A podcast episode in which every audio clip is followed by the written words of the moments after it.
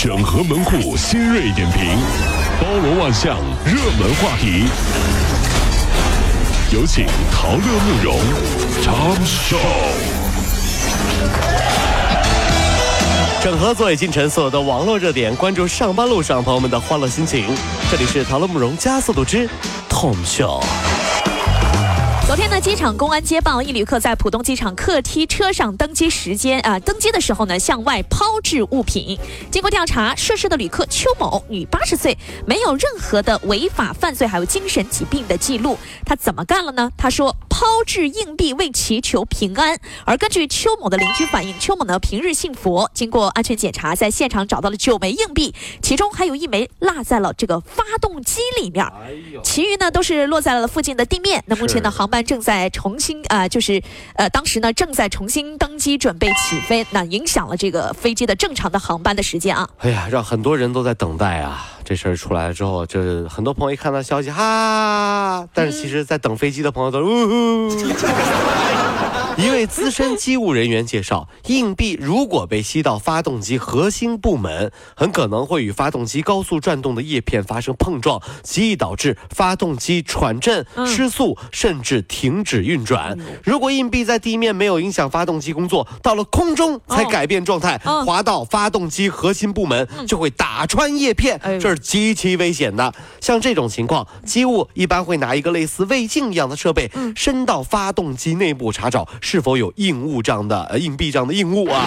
你这是何苦呢？你干嘛呢？祈福啊！大家有没有发现一个神奇的现象啊？哦咱们中国人啊有一个，咱们不说别的，就真叫熊毛病，就是祈福的心啊，就是三百六十五天能有六百多天都有。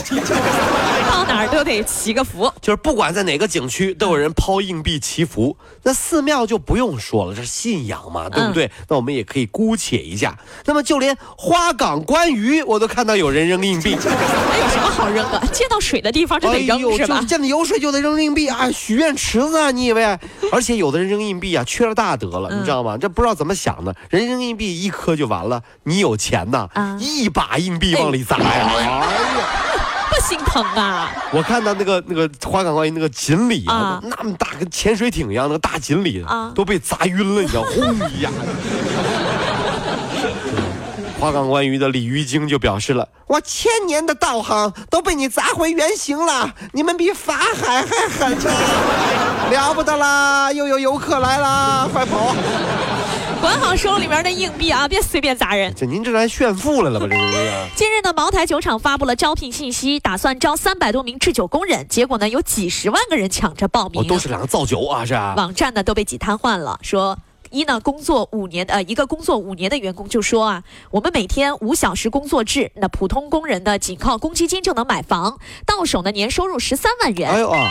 一个网友就笑称说：“哎呦，干脆按酒量来录取吧。”记者呢也是研究了一下这个招聘公告，哎，别以为那么简单，其实人家还要考体育、语文、时事、政治呢，我就造个酒，还要考体育、语文、时事、政治。有门槛的。各位发现没有？一起吃饭的时候，酒量大的一般都说自己我不会喝，我不会喝。嗯酒量差的一般都是我拼命喝，我拼命喝。酒量大的喝不喝，看的是饭局上的酒好不好，他懂，对不对？嗯嗯酒量差的看的是饭局上人好不好。哦你知道为啥吗？嗯毕竟是要别人把他背回去的。看看有没有靠谱的人，有靠谱的人我就多喝点儿。哎，有靠谱的，我多喝点。哎呦，有人在，我多喝点啊！这。在四川成都呢，有一家餐厅为了吸引顾客，推出了扫码答奥数题的活动。哎啊当天呢，参与活动的十六名大学生，只有八人答对了小学四年级的奥数题。啊，答对了的人加奥林匹克兴趣班啊！我回来以后呢，心情不好。爸爸问孩子、啊、怎么心情不好，我说骗人，老师骗人，嗯，老师怎么骗你了老？师在台上就知道讲数学，奥林匹克的运动一个都没有，害得我白穿游泳裤去上课了。傻呀，这傻孩子，我这不是奥奥林匹克培训班吗？不是，你是打算去跳水啊？对，我以为是跳水、游泳啥的，我穿着泳裤我就去了。昨天呢，云南瑞丽一家玉石店当中，来自江西的女游客试戴了一只手镯，戴好之后就问多少钱呀？服务员说三十万。然后呢，他就想把手镯给取下来，没想到手一滑，哎呦，手镯摔在瓷砖地面上，摔成了两截了哎。呦，尽管店里的人劝他不要紧张，不要紧张，但是他还越来越紧张。最后呢，嘴唇发白，浑身冒冷汗，晕过去了。三十万的，然后呢被人掐醒。幺二零来了之后检查也没有什么大的情况，双方呢就赔偿事宜协商，没有达成一致。所以去旅游的时候啊，到旅游购物点儿啥的，千万别瞎看 瞎试，万一试坏了，你是买是不买啊？嗯我一个朋友上次啊，呃，大概是二零零七年的时候啊，哦去海南旅游吃海鲜，乱点菜，这瞎点。现在啊还被老板扣在饭店里洗盘子。嗯，零七年到现在是多少年了呀？啊，十年了，还在那儿呢。十年之前我不懂行情，去点了海鲜。十年之后我还在大排档洗盘子，这到底是为啥？特别惨，看不到菜菜价了，别瞎点啊啊！！别瞎点啊今！日呢，网络上一篇说做四休三焦虑申请书的帖子火了。说呢，有个公司的员工要求老板批准其暑假做四休三的申请，而且不能降薪，否则就辞职。霸道总裁范儿十足啊，就引发了网友关于新中产焦虑现状的热议。有人表示理解和支持，有人表示这员工也太奇葩了。正反两大阵营是大打口水仗啊，默默给他一个大大的福字。不知道各位如何看待这封大胆前卫的申请书呢？暑假就应该全休，要不然太不公平了。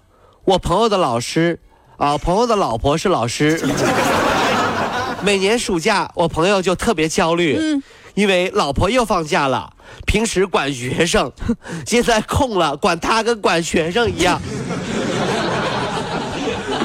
老公啊，怎么回事啊？啊，冰箱里的菜不是说好都吃掉的吗？哎呀呀！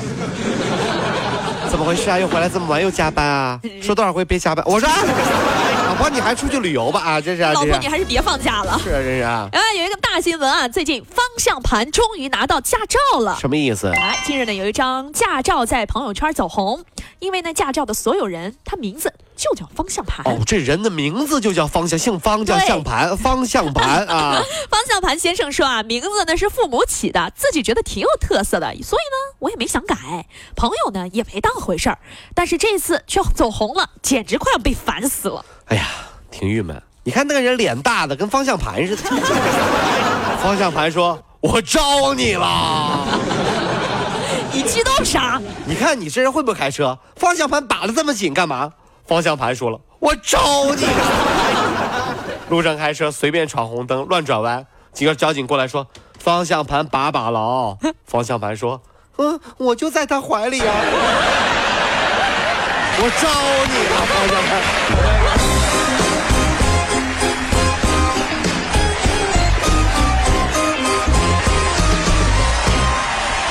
各位上班脱口秀的兄弟姐妹们，我是陶乐，在这儿小弟有事儿相求，您呢加一下我们的微信公众号，微信公众号您搜索“电锯侠”，电呢是电影的电，剧呢是电视剧的剧，侠呢就是侠客的侠，电锯侠。三分钟神剧推荐给你好看，更多精彩，记得关注我们的“电锯侠”微信公众号。看完我们的精彩呈现，您呢以后看什么片子都不用纠结了。